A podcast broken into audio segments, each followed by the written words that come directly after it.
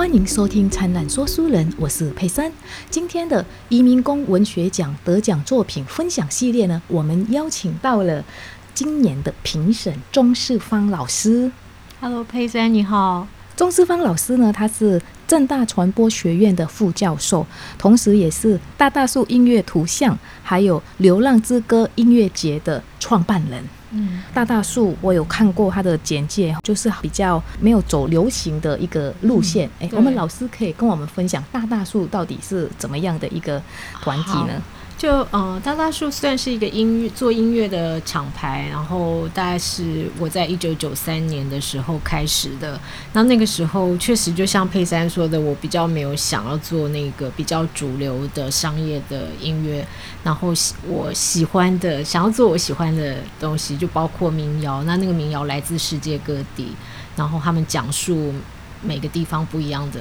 生命故事。那所以其实我们也引介印尼的民谣，我们很早就开始跟来自邦顿的音乐家合作，啊一直到今天我们都有一起录音这样。嗯，是是，哇，是很特别的一个团体哈、嗯大大树，它是一个团体还是一个音我乐制作？是音乐制作的公司，哦对，音乐制作公司、对所以钟老师呢是音乐策划人了，这样子。对我有做音乐的策划，然后我们也做音乐的制作，那包括像刚刚讲的跨国的计划嘛。嗯就，是我们很早就有跟印尼的音乐家一起做了一些跨国的计划。是是是，嗯哇，听起来就是很多元文化。嗯哎、好，那老师竟然是音乐人，然后跟多元文化有关系。嗯那话，我们的书也是多元文化的一环嘛，嗯只是移民工文学奖的嗯张震大哥嘛，他们是怎么邀请你过来哦这边当评审嘛？对我跟张震跟云章认识蛮久的，那我有点不太记得刚开始的场合是什么，但是应该是在可能在街头运动的时候，就是应该可能参与。义工组织或劳权的运动里面的场合认识，那因为张震跟云章长久耕耘在这个，就是为了义工的权益，争取他们权益，以及他们办报纸，嗯，所以其实是久仰他们的大名，所以在那个场合认识，当然是很开心，会去 会想要认识他们吧。我想，但是在哪一场运动，我有一点不记得。好可是就很很久了很久，所以是老朋友啊是对，是老朋友。然后他们虽然今年这一届是我第一次参与。担任评审的工作，可是每一年都会收到书，所以我都有读，就从第一本，然后当然最早他们那个陶这个那些选文是对，就是会触动我的。那我觉得有很多的观念是透过张震跟云章的引介，对，哦，那这样子的话，你今年就是第一次来当这个退，也就是移民工文学奖第七届的呃作品来做一个评审。那是。您做了这个评审了之后，您在大致上看这些文章，你有没有什么样的一个感想，或有没有嗯不如你的预期，还是你觉得说哦这些文章写的太好了？嗯，其实因为从一开始的出版，就是张震跟云章都有寄给我，然后我就是有一直在看，所以当然对于不是第一次接触到移民工文学，那也我也就是就移民工除了台湾的移民工文学之外，当然过去我因为对于迁徙流离的议题非常有兴趣，所以也会读其他的国家或是用其他语言书写的移民工文学，比如说在美国的菲律宾的移工或移民他们的书写，所以可能对于有些人来说会惊讶于移工的写作能力，但是我会觉得书写对于移工来说是一个非常。重要的抒发，然后他们因为这样子的抒发跟练习，他们的书写能力很好，是不用惊讶的。啊 是，然后特别是对印尼，我觉得对印尼的移工来说，那个写作还有艺术在生活里面作为一个行动这件事，我想在印尼是长久以来在印尼社会是一个很重要的。根基就是是说，即便他们没有进到学校受正式教育，可是有很多民间的组织，透过戏剧、透过文学、透过音乐，嗯，他们有很呃有很多的管道可以表达自己，而且是很成熟的形式，所以我就觉得这个事情来对我来说，就是当我接触到嗯，就是移工，特别是印尼的移工，他们的书写，嗯，他们的那个小说，不管是虚构或半虚构的文学创作，非常的严谨，然后很成熟的时候，我其实没有惊讶，嗯。而觉得这个是一个传统，是。对，没错，好哦，对，嗯。没也没错，因为印尼本身是一个周围就是很多文化的一些东西，是是，然后他们可能嗯不在不知不觉的当中呢，他们就已经吸收了这些很多不一样的看法，还有艺术的东西。嗯。只是说有一些可能有受过一些训练啊，然后就把他所见所闻有系统的或者比较有规划的把它呈现出来。嗯。哎，所以他们就会自己去建立呀、一个小小的学习的一个空间，就比如说像台湾他们有那个 FLB 哎笔会会，嗯嗯，还有嗯。其他的，是。像他里今天我们要介绍的作者哈，他自己也本身也有创作这样的一个团体，，OK，然后就嗯。跟他朋友。呃，一起学习，然后再加上里面有比较厉害的，嗯嗯他们会教大家，哎，要怎么样写啊，嗯嗯怎么样嗯切磋啊。嗯我觉得这个当然就是会激发他们的书写能力会变得更好。对，但这个我也想要请教佩珊，所以 我请教一，就是我一直觉得，就是为什么印尼就是在印尼这样子的一些文化艺术的草根型的组织。可以做的这么好，就是说那个组织的能力跟人跟人相处，他们可以，就是说他们愿意在一起共同做一件事，然后交流知识上的交流。这这个事情在印尼就说不是只有义工团，就我们平常在印尼工作，接触到非常多草根的艺术团体，他可能就是真的像你讲，他就是一个很小的空间，他家后院或是是什么，他就把它弄成一个艺术交流的空间。那为什么会有这样子的组织能力，或是因为我觉得我们华人没有这样子的，嗯，其实华人也有了，嗯因为可能钟老师没有当过华侨，嗯因为只要都去过外面、去过外地，自然而然会有一些凝聚力。是是是，我觉得印尼的华华人有，我有遇到很多艺术家。我是说，像我们呃不是印尼的华人，就是啊我们不太能够，我们不太会组织。是对，这个基本其实我不知道，呃，老师是看到什么样的团体，嗯。但是印尼人基本上呢，只要特别是对外人的时候嗯是很团结的，嗯。因为我们就是一个团结的精神嘛。嗯。然后再来就是印尼人本身就是从、嗯。从小到大就是一个分享的社会。嗯。哎，如特别是印尼的那种比较在、嗯。在地的那个印尼人，嗯。因为他们之所以这样子，也才会有产生很多的小组织。嗯是哎、就是分享。那个分享的概念怎么说哦？比如说，如果一个家族里面，嗯或呃，他们如果有一个比较能够赚钱的一个对象的时候呢，他就可以把那个他的那个所赚的钱都要 sharing 给大家。嗯嗯嗯当然，我们不免讲，还是会有人自私，可是嗯绝大部分是有一些，甚至他们会不只是帮助他自己的家族哦，他们的社区里面的，嗯他们比较需要帮助的，然后他们心又很容易，应该讲说他们是很容易感动。嗯然后呃，感情也非常的丰富的。如果看到一个人很可怜，他们也是会很很容易的慷慨解囊的在帮助。嗯是是像在在台湾呢，很多义工，万一有什么事情的时候呢，只要有人把它发出来，呃，大家其实多多少少都会捐一些。嗯、嗯嗯嗯，大概就比较是这样的精神。然后你就说那个艺术里面，大家可以凝聚在一起，应该是同好吧？嗯特别因为他们也是感情非常丰富，啊，嗯你也有啊，我遇到知音了，嗯那他们就愿意这样做出来对对，他们也很敢的表现自己。对，但我觉得那个慷慨包括知识，他们知识上的分享对也很愿意。可是我觉得，就这不是比较不是我们社会里面有的一个传统或态度。对，啊，是，对，所以我觉得这个是我自己接触到印尼的一呃，我一起工作的同伴们，或是我在阅读就是义工文学的时候最大的认识。嗯，知识上当然有嗯好有坏，甚至他们有一些比较不好的撇步，他们也是教给大家。哦对，但是有好有坏，但我觉得这个分享的精神是有的，包括在精神上，但是呃，不是每个人，我可以这样说哈，嗯只是大部分有。嗯，谢谢佩珊的解答，就是我一直以来的一个想要问的问题。是没有 没有。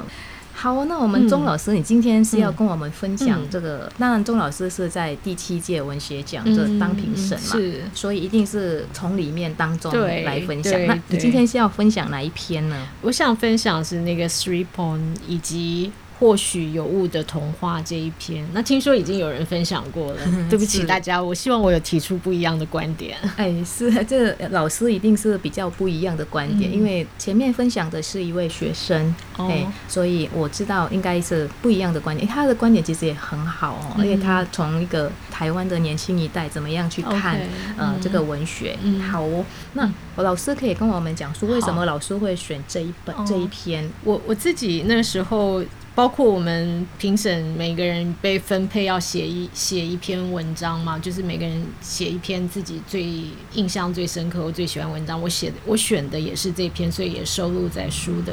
书的这个呃这本呃文学集的前面。是然后我我其实一开始阅读这一篇，我印象最为深刻是这位作者 Tari，、嗯他用了童话的文体，对，然后因为童话故事就是我们从小会读的童话故事。嗯。但是他的童话故事里面没有白雪公主嘛，也没有白马王子，也没有亲吻以后的奇迹，但是有的就是幻灭，是。就是，但是他整个文体是用童话开始，先从童话的房子开始说，嗯。所以我我觉得是非常非常厉害的一个，也很有经验的写作者，然后慢慢从这个房子旁边周间的周边的风景，本来是绿油油的。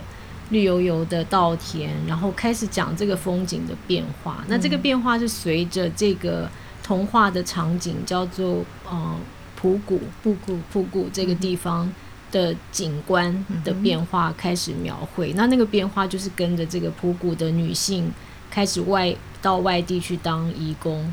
然后那个空间就开始变化，有人开始用不同的材质盖房子，然后村子最后村子里都没有妈妈，哎，只剩下男性。嗯哼，然后村子里面的下一代的女性就一样，他们的命运就进到这个回圈里面，就是他们的父亲用完了钱，就再把年轻的女孩在卖给卖给那个 agent，嗯哼，对，然后所以。所以这篇文章的最后没有我们童话说的自此以后公主与王子快过着快乐。幸福的生活，而是他说 最后一句是说 Three Pond 就是这个主角的一生只受过一次诅咒，诅咒他在普谷童话里身为一个女人必须成为家庭支柱的宿命。嗯，对，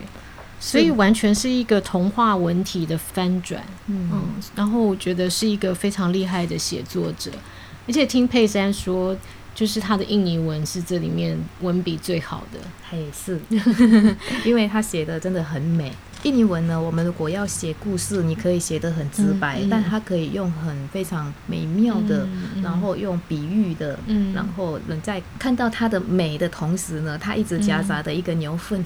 嗯，童话里气味。面的一个对牛粪的气味，所以它其实这里有一点讽刺，所以嗯你看起来就是这个非常嗯。缜密，而且非常有有计划性的在写的，而写的非常的好。对对，而且我也觉得要感谢译者，译者也翻译的很好，对，译者也是翻译的，让我我有感受到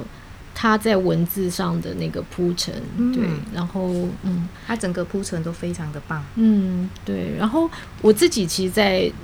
那个时候是最非常喜欢这一篇啊，也是我最有感受的。那可能也因为我自己也蛮常在印尼工作，所以就是说那个场景的描绘跟那个社会的变迁，我是我虽然不不是生活在当中，可是因为经常往来，那从我在从二零零三年到去年疫情前都一直往来在印尼工作，所以事实上是看到整个社会的一个变迁，包括我常常拜访的朋友的家，或者我住在那些当地朋友的家的那个变化。是，对，所以是可以感受到他的这种非常写实，他的写实的能力，但是他又把它放在一个用一个非写实的文体去把这些场景给描写描述出来。嗯，是，哇，那好哦，那我们这个这样子讲述了之后呢，可能老师已经把整个故事的轮廓都给它描写出来了。嗯嗯那我们现在来开始来聊这个文章，它的嗯故事是怎么样的一个开始？像老师说，它是一个嗯怎么样的童话的描述呢？嗯，我嗯，就是他一开始就是说，这个童话故事的地点在一个那个时候被绿色包覆的地，然后他就开始描述那个房子，然后房子周边有什么样的气味，有田，然后树上有猴子，然后田里有绿油油的植物，然后满地的牛屎，啊，碎石路还没有铺上柏油。然后牛跟水牛在耕田前会去呃的凌晨去吃草，然后那个我觉得是非常生动，就只有一段就把普谷的在当时他从最早的那个童话场景开始描描述，嗯可是他所描述的这个房子，就是他的自己的主角的家，就 Three Pong 的家是用茅草盖的，嗯然后竹子的，就是边那应该是竹编的墙，对不对？墙，对，那个竹编的墙，然后就是一开始他的家是长这样，然后那个家会开始有变化，就是五岁的时候，他的妈妈这 Siri Pong 的妈妈去台湾工作，对，然后他们家的墙壁就开始从竹编变成木墙。嗯，然后门也开始换，后来是换柚木的门，对，本来是那个桃花桃桃花木，花而且是被马白蚁已经吃的烂掉的桃花木。然后有一点我也觉得他写的很好，就是说他讲妈妈五岁的时候，他靠在门旁边看着妈妈离开嗯，的那个背影，然后那个背影至此就没有再回来。而且当时还下着雨，对对对，下着雨那个看着妈妈走开，对，看妈妈离开，心中有很多疑问，但是不知道要怎么去解答。对对，，然后五岁的小孩也只能接受，也不能问，对，然后妈妈就自此就没有回来过，就是一开始有寄钱回来改善他们的生活。是是，然后他在讲自己家里的生活被改善的时候，也同时描写整个村子的场景，就是有一段时间，村子开始有铺柏油路，然后每一家的房子开始从可能竹编的墙到木墙，木墙到水泥，然后有瓦的屋顶，然后后面还最后最后还有那个他说圆盘天线、哦那个那个那个应该讲叫什说么，我们叫 巴拉波拉，巴拉波拉。巴拉波拉啊。那个是卫星。天线那个小对对卫星卫星的圆盘。佩珊在印尼家也是刚开始只是那种天线而已，嗯。天线只能接受到印尼的那个 DFLE，、嗯。就有一点像台湾的公式。嗯。哎、然后、嗯呃，后来有那个小盘子，嗯。那种有一点像小卫星，嗯。大家可以知道哦。如果我们那边的卫星也不会很小哦，它大概蛮大的，一公尺的那个一公尺的半径，嗯哎、那个就可以收到马来西亚的节目，哦，然后也可以，收到很多国外的节目。哎嗯嗯嗯，所以那如果那其实很好笑，我们那时候有的时候呢，有时候小朋友这样子弄弄弄弄，然后就会整个都啪，它会掉下来。哦，哎、在我们那其实哎、挺好玩的啦，那可以看到东西，但如果被小朋友玩，很容易坏、啊，嗯嗯嗯嗯坏了之后就要整个换新。那那个嗯在我们那边其实价格不便宜，嗯嗯嗯，而且。但我觉得有卫星很好的就是，它不像现在有线电视的话呢，嗯。你就每个月要付钱，嗯，但那个不需要，哦，只是只要买个硬体就可以，对，嗯。只要买个硬体。但是就是后来它就开始锁码了，哦，OK，但也是因为有这些卫星，嗯。我们才能够看到国外的一些资讯。嗯嗯嗯，OK，我几年前我回去印尼啊，我可以看到啊，结果我们坐火车的时候啊，我们看一路上哦，那些就算他们的房子快要倒的感觉，但他们的都会有那个卫星。对，嘿，从这里就可以看到呢，印尼人其实他们比较没有那么注重生活的品质，反而是娱乐的部分，他们非常的重要。对，嗯，所以娱乐还有这种精神上的生活，对他们来讲是非常的重要的。嗯嗯嗯嗯，OK。其实我我刚刚其实就佩珊在描述那个房子很破，但是会装一个那个这叫什么？这个呃小卫星小卫星的的这个场景，我那时我刚刚也是有想到，就是我在。呃，应该也是前前两年去看我一个朋友在邦杜那个小村子，是，他们那个就是那个村子，呃的住宅，就是大家都挤在一个像一个怎么说呢？一个组组成，就每四五户挤在一个空间嘛，就是每家开一个门这样。可是里面就有很多叠很多这个，然后其实比例上就是有的就觉得比房子兀还要大，对。对，非常的突兀。对，对他们可爱。会愿意这样子。嗯，嗯。嗯，那老师看到那个的确是那样子，然后就在这个 Three Point 这篇文章，他有特别就讲到说，这最后从那个房子的材质，后来就长出这个卫小、小卫星，长出很多小卫星，对对，然后就是我觉得对于那个一个小村落的变换，它也描述的非常的鲜活，非常的生动，包含了我觉得有一有一段是真的。就是其实读了以后是非常的沉重的，但是他嗯用很快的一种算速写的方式描述，就是说当时村子已经没有女性，但是村子男性抱着的小孩是皮肤白白的，皮呃鼻子高高的，那也有可能皮肤特别黑的，那就是或是有村子里面有些女性工作回来之后是带着身孕回来的。然后，其实我在读到那一段的时候，我会我会在想说，我其实很害怕再想下去这些小孩子怎么来的，因为譬如说，我们当然知道，我们听说过很多去，比如去比较是阿拉伯世界嗯，所发生的一些事情，嗯，然后他是用那个速写的方式，把这个就是这些小孩在村子里被抱来抱去，在村里面就是你被看被看见的那个那个那个情况，所以我觉得是一个很很厉害的一个手法，嗯对他写的不会把它写的说让我们觉得说，呃，有什么样的很大的起伏，他把它很淡的这样子带对过，对对。啊，但是那是事实。对。如果他那个是导演的话，就好像你会看到说，主角在那边走，他旁边很多那种外国面孔的小朋友，对对，然后就我觉得这这个是非常非常非常厉害的一个、嗯一个写作的手法，嗯，对，但为什么会有这些外国脸孔的小朋友呢？嗯他在里面故事里面有描述到吗？他其实没有给我们一个准确的答案，但是他给了另外一个，就是说村长的太太，他没有告诉我们，他就说这些这些皮肤很白的，呃，皮子挺挺的，像阿拉伯人的的小孩嘛。然后另外他又讲到村长的太太。从香港工作回来的时候，怀孕八个月，然后后来生出来的，因为她已经离家很久了，嗯，然后她怀孕八个月回来，然后生出来的小孩是孟加拉裔的小孩，就是当然，我觉得这里面有很多说诉说了很多事情。那有一个可能是在异乡的长久在异乡的寂寞，然后你有新的伴侣或是短暂关系，但另外一个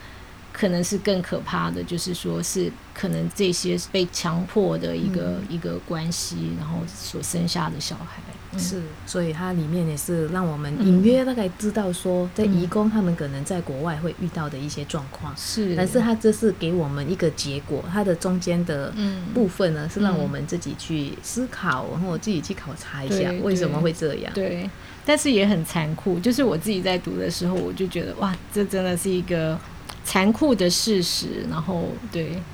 好哦哇，这个真的，但读到这一段当然是比较哎让我们去思考的地方，但是他好像故事接下来他有发生了一些事情在他自己的身上，嗯，因为他们的家好像变成没有墙壁也不见了。哦，对，因为妈妈后来就再也没有就回来了嘛，嗯就也妈妈就失联了。嗯，那这个失联就包括。可能是没有寄钱回来，但他这些他都不会直接告诉你，他是用侧写的方式，就对，就说他用家里房子的变化告诉你妈妈还有没有寄钱回来，那爸爸还有没有在工作赚钱？那其实爸爸就是之前就等妈妈寄钱回来，然后他在外面养了一个当地的 的歌手，这样是，这都是非常传神的，就是嗯把印尼的另外一个生态有描写出来。对，有很就是爸爸就跟另外一个当杜的歌手对有关系，然后所以他得要把拿钱去养另外一个家庭。，对，这个佩珊也许可以多讲一点 这个，因为这个在很多电影里面有看过，就是是对这个应该是在移工界很多很时候会发生的啦，嗯哈、就是可能嗯刚刚跟跟大家讲过了，就是印尼人的那个感情非常的丰沛、嗯啊，然后也是比较注重精神上的生活，嗯当然生理上也会有啦，嗯特别是男性，但女性也会有了。哦。嗯嗯、然后他如果太太长期不在身边的时候，他们也嗯会有想要娱乐的那个，大部分印尼人最简单的让自己的时候嗯就是去听歌，然后去跳两轮。嗯因为 dangdut 其实是很简单，它这个 dangdut 如果大家仔细听的话，它有一点像印度的歌，嗯，对，有受到宝莱坞的音乐影响，对嗯所以它就是可以让他们抒发心情。当然，在愉悦的状况之下呢，你就会很容易跟人产生一些好感。嗯然后因为这样子，他的父亲好像就跟一个党的歌手在一起了。我们可能还要再看到另外一个现象，嗯在印尼，如果你是失婚的女生，我们嗯经常称呼为 janda。嗯然后这个 janda 呢，其实有一点，常常呢就会被人家诟病成抢别人老公的人。嗯，因为他自己的家庭可能没有完整，他会需要找一个男人来让来让他的家里完整。，嗯然后这个这个男人很不幸的就是这主角 s h r i b o n 的嗯的老爸嘛，哈、嗯的 s h r i b o n 的爸爸，所以在这故事里面就 s h r i b o n 的爸爸就把自己家里的小孩呢放一边，就去照顾别人家的小孩了。嗯所以这个是有的啦。当然，我们知道说，移工很多时候离开自己的家人太久了，嗯。他们不管在他们自己工作的地方，或者他们放下的家人，都会有发生这样的事情。嗯。这也造成了很多离婚村，是。就是他们在一个地方呢，他的离婚率非常非常的高。嗯。就是如果去了解的话，大部分都是移工，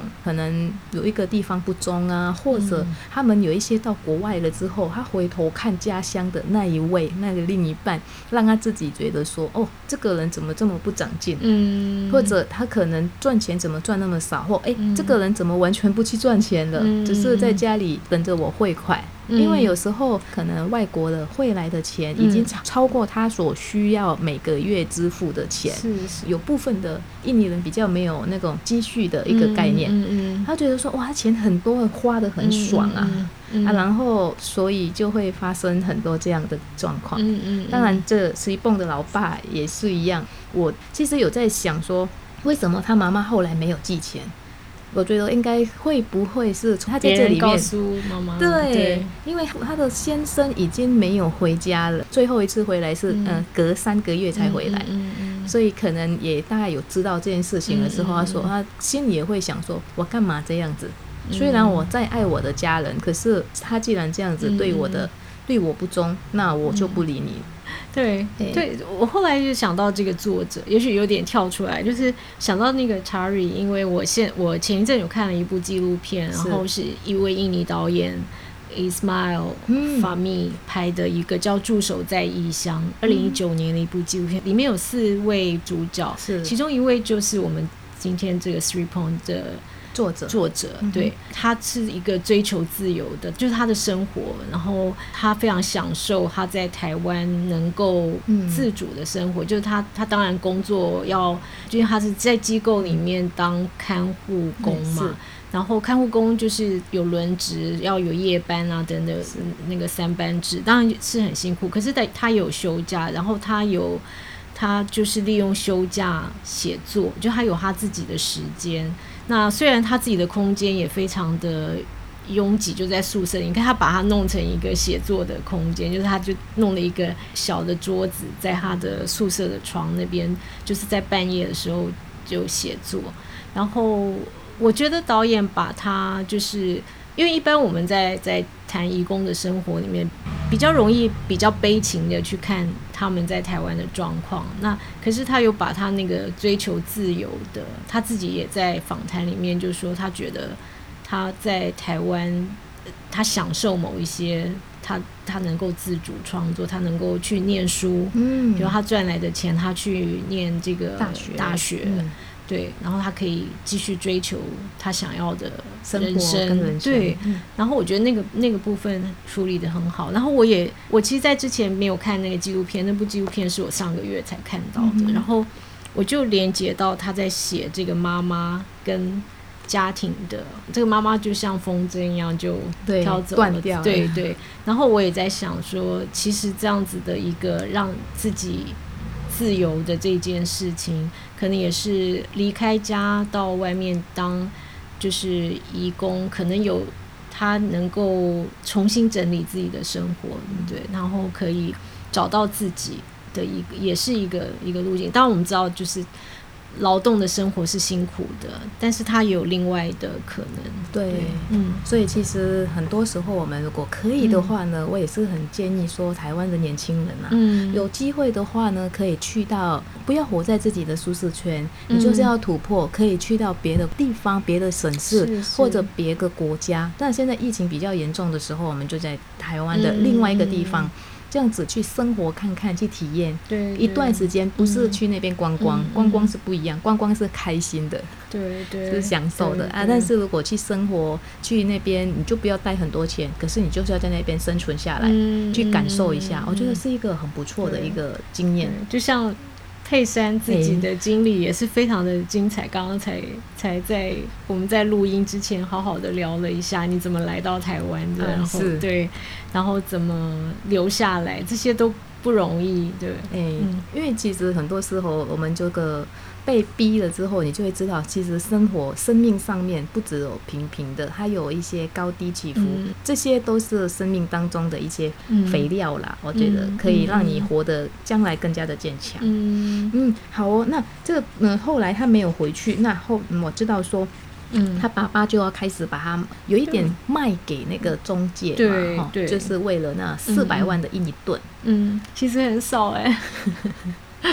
四百万，对啊，四百万印尼盾在当时哦，如果要讲早一点的话，差不多一万块，那现在在七千五而已。嗯，对啊，就是对啊，就卖掉一个女儿了，嗯，嗯但是他是希望不是卖掉，他是把它当成摇钱树，啊对对他会希望说你之后就是要一直寄钱过来。嗯。接下来是真的有来到台湾吗？嗯还是嗯嗯有他的最后一段，其实场景就从普谷到了台湾，因为开始有冬天的衣服。他虽然也没有明说是哪里，嗯哼，他就用了一个包着头巾的女孩显示她的身份，她就开始用第，就是她没有特别说是 Three Pong 还是谁，但是这个包着头巾女孩跟轮椅上一个穿着冬天衣服的奶奶的一个互动，对、嗯对。但是我们知道那女孩就是 Three Point，、嗯。对，然后她已经来到了台湾，来到了台湾对，他也开始感受到，呃，也已经理解的她妈妈母亲。母亲嗯是。为什么不想要在这个不想要这个家了。对对，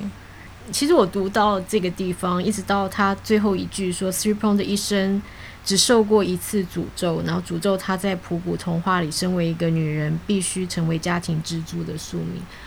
然后到这边是这篇文章的的最后一句话，可是我觉得最难过的是最后他落款说这篇文章写在台湾二零二零年五月十七日，那是一个真实的，就是说我们知道 Three Pong 是一个真实人物，是。就这里面当然就是童话故事里的 Three Pong，你可以说他可能是一个写实的虚构人物，可是最后落款我们看到了这个在台湾的一个作者写这一篇文章，然后他有时间有地点，嗯哼，然后你知道这是真的，它不是一篇小说，是。对，它是半虚构的一个记录纪录片，哎，不是对。记录文章，是是像纪录片，对，没错，他在记录他的国呃嗯。点点的点点滴滴，从他的布谷怎么样被送到这边来，是是是，嗯。嗯，对，我觉得就是到这边为止，我然后我们知道作者跟 Three Point 其实是同一个人，是。对，他是在描述他自己的嗯经历，只是说他把它加一点点的虚构在里面。对对对，对呃，这个当然是这个布谷是真的有这个地方，对对。然后这个情况也真的发生在他所居住的一个村庄里面，对。只是他把那些人事物呢，没有一些一点点虚化掉，嗯。就是不要那么的针对人。就是不是那种变成真实故事，嗯它就是半虚构，但它是还蛮写实的。对对，哦，这那个写实的力量，我觉得这样子的叙事其实比完全写实的手法还要还要有力量，对对，很有细腻。这篇文章写的非常的细腻。嗯嗯哦，所以所以以其实如果有时间的话呢，也是建议大家来到灿烂时光东南亚主题书店这里呢，也可以来这里翻翻这一本书啊。如果想要现在马上看的话呢，可以到书店呃去订购这一本书哈、嗯因为这一本书就是 Sleep On Dan Dongeng Yang Mungkin Salah，它是一个童话，但这个童话是错误的。因为大家所知道的童话呢，或许它是美好，但在这边呢，它其实也探讨到很多那个传统的一个观念。因为在这个 Steve b o n 我知道说这个他里本身呢，他自己是一个非常传统的人，他也是希望说看到的是男生，既然你是男生，你要就是要有家庭的话，你就是要对这个家庭负责。你怎么一个作为一个家庭的一家之主，把这个责任呢？就丢给女生去承担，然后自己在家里，女生就要去外面打拼，没办法好好的跟家人在一起，嗯，没办法管好这个家，导致这个家都整个都散了，嗯，因为他们爸爸到后来是真的是为了要筹钱，把家里的墙壁拿去卖，家里的门拿去卖，家里的窗户也拿去卖了，嗯，这样子其实对他来讲就是。家里应该要有一个女生来把她整个家里做凝聚。其实这个我们回归看到台湾哦，因为是在台湾我们是男女是平等的，男生也可以去赚钱，女生也可以当做家庭的支柱，只是。我是有感觉到，就是很多时候，就呃小孩子因为没有家人的那个关心呐，因为母亲可能自己也忙自己的事业的时候，回来的时候如果还要忙，基本上也没有很多心思去管小孩子的事情，这样也导致很多时候家里变成。比较冷淡，比较不像印尼。印尼人呢，他们可能一个一个家庭会生了很多个小孩子，然后他们的关系都会非常的好。这也是可以大家可以看到，义工其实他们为什么会这么拼命的赚钱，然后想要把钱赚给给他自己的父母。但我们其实，在台湾很多小孩子赚钱，然后要给父母的时候，还要想很多。嗯嗯嗯，自己比较重要。但是，但我想到你刚刚讲的这个事情，也是我因为我。去一年就会住在朋友家，然后我就发现，有时候他们不是只照顾自己的家人，还照顾很远的家人，就是家里永远住了很多什么远亲啊、表亲啊，尤其是如果住在城市的朋友，就常常都有亲戚就常住在家里这样子，嗯。就是你刚刚讲的那个分享，对，就会有大家互相照顾。对，然后有时候我觉得哇，他们好辛苦，要照顾这么多人，可是就是日子好像也可以很简单的过。嗯嗯嗯，对呀。好哦，那我们今天也非常感谢钟世芳老师来跟佩珊 来跟我们分享。我们今天这不是呃跟着这个故事的脉络整个下去走，我们是在看说，哎，这个故事里面它有。有几个观点，大概我们可以拿出来讨论的。哎，这也是蛮，也是从不一样的一个观点了，我们来讨论这本书。那如果想要更加了解这本书呢，各位朋友呢，可以看，嗯，也可以在听前面，就是那位学生他也有比较叙述这些故事里面的一些内容。那当然。直接看这本书是最快，感受最快，因为它的文字写得很美。如果你是懂印尼语的话，直接也是建议你直接看印尼语，那更加的写实，更加的贴近作者的想法。好哦，我们今天真的谢谢钟思放老师做客我们的节目，嗯，谢谢佩珊，我们也谢谢各位听众。今天的移民工文学奖得奖作品分享系列就到这里，我们在下一集的灿烂说书人见喽，拜拜，拜拜，上拜中吧。